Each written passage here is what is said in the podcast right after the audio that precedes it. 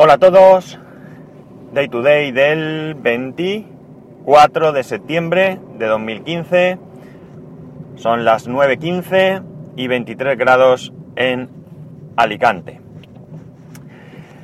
Em, deciros que después de restaurar el Apple Watch, eh, antes de ayer, ayer fue perfecto. Cuando digo perfecto, lo digo en toda su amplitud. Va fluido, va bien, todo correcto, batería perfecta. Es más, también es verdad que ayer me lo quité antes porque llegué a casa y me puse a hacer unas cosas. Me lo quité y ya no me lo volví a poner, me lo quité más pronto de lo que suelo hacerlo. Pero llegué a la noche con un 77% de batería. A la noche hablo a las 12 de la noche. Y como digo, perfecto. Todo perfecto. Mm, así que mano de santo. Mano de santo. Mm, he visto que ya había algunas aplicaciones que ya eran nativas, que ya para el Apple Watch y que eh, se podían instalar. Y yo lo que he hecho ha sido instalármelas. Me he instalado dos, bueno, hay varias, pero yo me he instalado dos, concretamente dos cualesquiera por probar. Una de ellas es Parcel, Parcel, ¿vale? Que es una aplicación que yo uso para eh, los seguimientos de los envíos de las compras que hago, pues a cualquier a cualquier tienda online. Cuando me dan el número de seguimiento del, del envío, yo lo que hago es que lo meto, lo meto en esta aplicación y la aplicación pues me va informando de por dónde va mi paquete, sin necesidad de entrar en la web de, de, de, cada, de cada transportista. Eh, hay versión pago y versión gratis, o por lo menos antes era así, porque es que ahora no la tenía instalada, porque eh, yo la desinstalé en un momento que no tenía ninguna compra en marcha y necesitaba espacio en el, iPhone y la desinstalé. Y ahora lo que he hecho es volverme a instalar, porque he visto que tenía ya eh, era nativa para el Apple Watch. Va bastante rápida la carga, sobre todo a partir de la primera vez. La primera vez le cuesta un poquito, pero a partir de ahí, como digo, ya va mucho, mucho más fluida de lo que habitualmente van las aplicaciones. La otra es, ¿cómo se llama? Es Warm o algo así. S-W-A-R-M creo que es, que es la aplicación esta de Foursquare para, para poner sitios de de restaurantes y cosas de estas, localizaciones donde tú has estado. Esta lo que pasa es que no, no he conseguido que me, que me funcionara porque me da algún problema el usuario y la contraseña. Es una cosa un poco rara. Porque en, el, en la web eh, puedo entrar con mi usuario y mi contraseña, pero en el iPhone no me deja entrar. No sé si será un error de la aplicación del iPhone, no sé si será que eh, no la ponía bien, eh, he cambiado el correo y tarda un poco el proceso porque tú en esta aplicación metes, puedes entrar bien con Facebook, con tu usuario de Facebook, o bien puedes entrar con tu usuario de Foursquare. entonces no sé si es que no conecta bien con... No lo sé, la verdad es que he hecho pocas pruebas porque ha sido esta mañana rápido. mientras me tomaba el café he visto que estaban estas aplicaciones, me he instalado estas dos, hay otras muchas, está ahí Translate, que es para traducir, estaba My Weather, que, o algo así, que es una de tiempo. Eh, ¿Qué más hay? Así, la de, esta no recuerdo el nombre, pero una de transportes públicos, que está en Madrid y Barcelona. Hay una de GPS también. Eh, Runtastic Pro creo que también es otra de las que están. Con lo cual eh, parece ser que de alguna manera se independiza un poco de lo que Mm, de lo que es eh, la conexión con el iPhone. Mm, mm, y no sé si alguna más. Hay una calculadora que tiene pinta, está muy chula, pero vale 9,99 y la verdad una calculadora 9,99 para llevarla en el reloj, pues a mí no me hace falta. Yo con la calculadora del iPhone, para las cuatro veces que necesito una calculadora, pues me sobra y no voy a gastar 10 euros en una, en una calculadora, por muy chula que sea y por muchas cosas que haga. Así que esta ni la, ni, ni, la tengo ni se la espera. ¿Qué más cosas hay así que recuerde? Pues algo más hay por ahí, pero no, no recuerdo. Es decir, que poco a poco pues ya van apareciendo las aplicaciones de terceros con la parte nativa para el Apple Watch. Otra cosa, eh, cambiamos aquí de tercio. Ayer Ya sabéis que Tony Falcon es un proveedor de mis noticias muchas veces. Y ayer me mandaba una, porque esto es muy interesante. Él me decía, para que lo comentes a tus oyentes, pues si alguno está en el caso. Y la verdad es que es interesante. Supongo que habréis oído el tema de, de Volkswagen. El tema de, de que han estado engañando en tanto en emisiones de CO2 como en el consumo de, los, de algunos modelos de coche. Creo que no son todos o, o son algunos concretamente. Por ejemplo, los consumos han engañado en el motor 1.6 TDI, que aseguraban que tenía un consumo de 3,8 y el consumo real está en 5,6 o algo así. Eh, quizás alguno diría, bueno, 5,6 es asumible para lo que yo hago, pero el problema no es ese, el problema es que han engañado. Aquí es donde, donde está el kit de la cuestión para mí. Porque yo creo que todos sabemos que los consumos que nos dan cuando, cuando compramos un coche son falsos. no, no, son, es que sean falsos, son falsos en nuestra realidad. Porque esos son consumos que están probados por un experto, en unos ambientes controlados, etcétera, etcétera. Y eso no vale. Depende mucho de, del tipo de conducción que hagamos, bueno, hay diversos factores como ya sabemos. Pero eso lo podemos asumir y todos nos podemos tener claro que, esos consumos, aun siendo reales, seguramente nosotros no lo vayamos a poder hacer. Pero en este caso es que han engañado. Y lo más grave también, no solo es eso, que es un engaño a todos los usuarios o compradores de vehículos Volkswagen, sino también que han engañado con las emisiones. Y esto afecta a un número de cosas muy importante, porque no es solamente el tema de que emitan más contaminantes, sino que además eh, esto implica que al menos en España, el impuesto mm, de vehículos eh, que anualmente se paga a cada ayuntamiento también influye en las emisiones. Eh, en el plan de, ayuda a la compra del vehículo, el plan PIBE que se llama, también influye el, consumo, eh, perdón, las emisiones en el impuesto de matriculación, también influyen las emisiones, con lo cual Evidentemente todo esto ha hecho abaratar las ventas, eh, o sea, el precio de los vehículos, aunque sea por la parte de los impuestos. Pero, al mismo tiempo, pues, ¿qué puede pasar ahora? Yo, evidentemente, pienso que no debería de pasar nada. Es decir, las personas que hayan comprado un Volkswagen no tienen ninguna culpa de que les hayan engañado. Ellos han cumplido con toda la legalidad, han pagado sus impuestos, los que les han dicho, no los que ellos han decidido.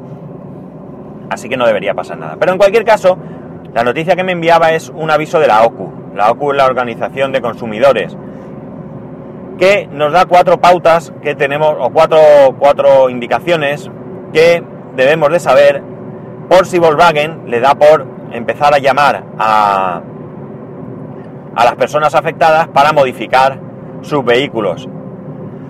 Eh, la verdad es que he leído dos cuestiones. Una es que es una cuestión de software y otra es que lleva instalado un dispositivo. Vaya, me vais a perdonar, pero me llama el jefe. Bueno, pues os iba diciendo, cuatro cuestiones importantes que eh, OCU nos, nos indica por si se diera el caso de que Volkswagen decidiera, eh, como digo, eh, modificar los vehículos, ya sea por software, ya sea por hardware, me da igual. Primera, si te llaman y llevas tu vehículo para que te lo modifiquen, no pueden cobrarte ni un solo euro. ¿Vale? La modificación debe ser total y absolutamente gratuita. En segundo lugar, si dejamos el vehículo, por poco tiempo que sea y lo necesitamos, tienen que proporcionarnos un vehículo de sustitución. No hay más vuelta. Eh, tercero, cualquier cosa que tengan que hacerte en el vehículo no puede afectar a la potencia del mismo. Es decir, no puede disminuir la potencia del vehículo porque eh, te, rectifiquen este asunto. Mm, me imagino que en cualquier caso podría ser que no podrían modificarte la potencia en ningún sentido, pero también pienso que cualquiera de nosotros, si nuestro coche de repente aumenta la potencia, pues no nos vamos a quejar. Y cuarto y último, cuarto y último, cualquier modificación que hagan en el vehículo nos la tienen que dar por escrito y de manera detallada qué es lo que se ha hecho. También es cierto que he leído por el tema del, aumento de emisiones que, y, los posibles problemas eh, de impuestos y demás, que probablemente la diferencia no sea tan significativa como para que afecte a todo esto que he dicho. Esto es una de las cosas que se me ha olvidado decir. Pero claro, todo esto entiendo que son suposiciones. Hasta que no se empiece a ver y no se empiece a modificar, pues no sabremos realmente qué pasa. Cualquiera que tenga un coche, yo estaría atento y lo miraría porque, porque estáis en vuestro derecho de, de que os rectifiquen aquello en lo que os han, os han tomado el pelo. Mm, yo creo que en estas cosas, con cualquier compañía, ya sea de automóviles, de tecnología, de servicios, pues debemos ser inflexibles. Porque si a nosotros nos ponen sobre la mesa, qué sé yo, pues eh, por seguir con el tema de automóviles, te voy a vender un coche que consume 25 litros a los 100, que contamina como, uno, como, como una central de carbón y, y, y qué sé yo, cualquier otra cosa, pero tú vas a estar contento, pues oye, allá tú. Tú pagas, si te lo permiten tener, pues allá tú. Pues nada, esto quería decirlo, gracias a Tony por, por compartirlo con, con nosotros. Y, y ya un último tema, diferente también, sería que ayer empecé a ver la serie Orange is the New Black. Si conocéis la serie, pues eh, la verdad es que me ha gustado, me está gustando bastante. Llevo solo cuatro capítulos, vi ayer los cuatro primeros capítulos de, de la primera temporada. Y se trata de una chica, de una chica que tiene una vida normal, con un, con un novio con el que se ha prometido y se va a casar y el caso es que 10 años antes cometió un delito y ahora le obligan a entrar en la cárcel 15 meses. Y por lo que parece se trata de la vida de esta chica en la cárcel, una chica que entendemos normal, porque además el delito lo cometió, pero no era la típica delincuente que, que va a ellos, sino bueno, tonterías que uno hace y se mete en problemas y llega el momento en que tienes que cumplir. Entonces, esto me ha dado dos cosas que pensar, totalmente y absolutamente diferentes. Una es el hecho de, ver las series en sí. Evidentemente me, he descargado la serie. ¿Por qué? Porque no tengo ningún sitio donde ver la serie. ¿Cuál es el problema que veo? El problema que veo es que eh, realmente... Joder, otra vez. Perdonad. Hoy más accidentado que nunca en cuanto a llamadas. Bueno, lo que decía era que no tengo realmente un sitio donde yo pueda pagar y ver series de manera razonablemente económica.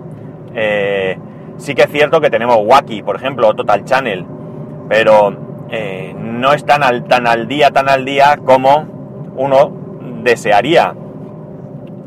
Quizás ahora, si viene, que se supone que el mes que viene estaría por aquí, Netflix, y si llega un momento en que Apple también lanza un servicio realmente a buen precio y bueno en cuanto a contenidos, pues a lo mejor tanto este Wacky como Total Channel pues se puedan poner las pilas y llegar a buenos niveles y entonces tendríamos donde elegir.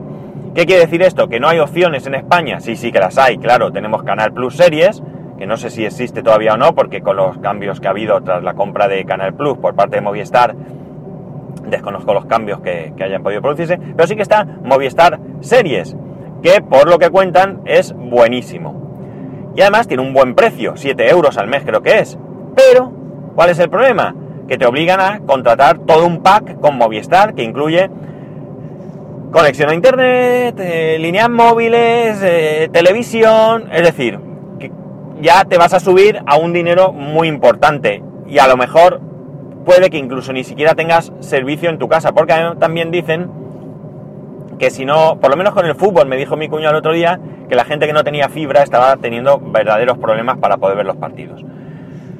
Por tanto, realmente no hay una opción en la que yo pueda coger y decir, pues mira, contrato mi línea DSL con fulanito, mi móvil con menganito y mi eh, canal de series o de películas o de lo que me apetezca con zutanito. Estos son nombres muy españoles, ¿vale? Entonces, eh, muy españoles no son reales, son nombres que se utilizan para, para poner ejemplos sin poner nombres. Pues, ¿qué ocurre?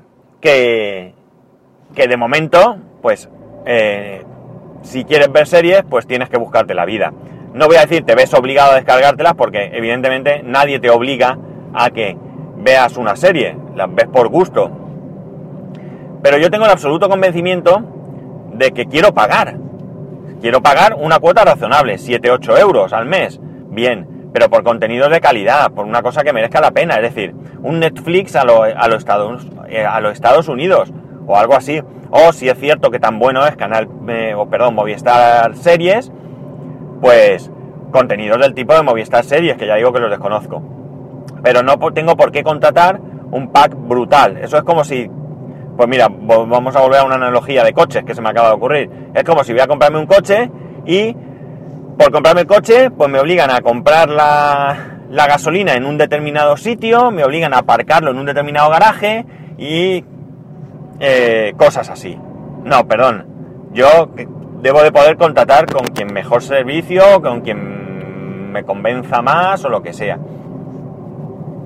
Y poder tener eso. Si no, mientras tanto, pues señores, ¿qué queréis que os diga? Las descargas están ahí. Y nunca, nunca, nunca se terminará con las descargas probablemente. Pero desde luego por este camino muy difícilmente se va a lograr. Y la otra cosa que me hace pensar es en el tema de las personas que han cometido un delito. Yo soy un firme convencido del que, el que la hace la paga. Una persona que cometa un delito tiene derecho a un abogado, como dice cuando te detienen, o se supone que dicen, por lo menos en las películas, que he visto muchas películas yo. ¿eh? Luego, eh, evidentemente, tiene derecho a que lo traten justamente, tiene derecho a un juicio justo, eh, imparcial, y en el caso de que sea condenado, pues tiene derecho a cumplir una condena. Así, derecho. Y yo soy un firme convencido que, como digo, el que la hace la paga. Quien cometa un delito, pues debe ser juzgado legalmente, eh, detenido y, por tanto, cumplir su pena. Pero, al mismo tiempo, al mismo tiempo, sí que es cierto que veo una aberración que porque el sistema judicial vaya tan mal, por el motivo que sea, me da igual que saquemos ahora que es por política, por economía, lo que quieras, en cualquier caso, mal está, me da igual. No es normal, yo no veo justo que una persona que comete un delito, y siempre hablamos de delitos menores, evidentemente si alguien asesina, asesina y punto, y tiene que pagar hoy y dentro de 20 años, me da igual. Pero aquel que a lo mejor trapicheó con drogas, que en su momento debía haber sido eh, juzgado y en caso de haber sido condenado a cumplir su pena, no puede ser que 10 años después, como es el caso de esta persona, cuando nada tiene que ver con ese mundo, cuando tiene un trabajo estable, cuando tiene una familia, cuando atiende a su familia, cuando tiene una vida, eh, pues ya digamos, normal, entonces lleguemos y le digamos, no, no es que usted hace 10 años cometió un delito, un pequeño delito, volvemos a, insistir en este tema, y resulta que usted se va a librar. Evidentemente, el que transporte 100 toneladas de, droga, pues ese no entra en este caso. Yo hablo del, del que trapicheaba con, con un poquito de droga, del que quizás robó un bolso o algo así, ¿no? No veo justo tampoco que 10 años después esta persona eh, tenga que pagar ese, ese delito. Porque además, en nuestra Constitución, en la Constitución española, garantiza que la cárcel es eh, una pena para intentar rehabilitar a la persona que comete el delito. Entonces, si el fin primero es la rehabilitación y esta persona ya se ha rehabilitado, pues no veo justo que tenga que entrar en la cárcel. Alguno diréis, ya, ¿y se va de rositas? Bueno, pues podemos cambiarlo, por ejemplo, por servicios sociales. ¿Qué tiene? ¿Un año de cárcel? Pues bueno, pues tú durante un año vas a ir al comedor social de tu barrio a recoger las mesas, a servir las comidas o así y tal. Y bueno, pues ni lo uno ni lo otro, ni mm, perjudicamos a una persona, le fastidiamos la vida, ni eh, dejamos que no cumpla una, algún tipo de condena. Y esto es todo. Ya he llegado donde tengo que llegar, así que... Eh, a ver, un segundo, me están haciendo señas porque he aparcado en un sitio y voy a molestar. Me vais a disculpar este corte, pero no sé. Es que esto es un caos, ¿sabéis? Es un transportista y es un caos. Vale, lo lamento, ¿eh? Siento este corte. Pues nada, que ya sabéis. Twitter y Telegram, arroba spescual, eh, el canal de, Telegram, eh, telegram.me barra Pascual, que si os queréis suscribir, ya sabéis que ahí no podéis escribir, y eh, correo electrónico spascual arroba. Un saludo y nos escuchamos mañana. Por cierto, he, parado, pero como no he cortado os cuento. Ayer tuve un problema con, con, el, con el capítulo y fue que eh, grabé el capítulo con el cable Lightning conectado al, teléfono junto al micrófono. Esto no lo hago nunca. A mitad de grabación me vino a la mente la idea, de esto que pasa por tu cabeza rápidamente, que podía dar algún problema y desconecté el cable Lightning. Y entonces fue cuando se puso a grabar. Y me grabó los cuatro últimos minutos. Lo subí sin darme cuenta. Cuando subió me fijé que solo ocupaba cuatro minutos. Me dijo Tony Falcon precisamente, siempre está atento, que, que daba problemas. Y entonces me tocó borrarlo, subirlo, subió tres veces, o sea, me tocó volver a grabar. El capítulo subió tres veces y al final un caos. Tuve que borrar y vamos, un desastre. Así que lo siento a los que os causara molestias, pero bueno, algo he aprendido. Y ahora sí, nos escuchamos mañana.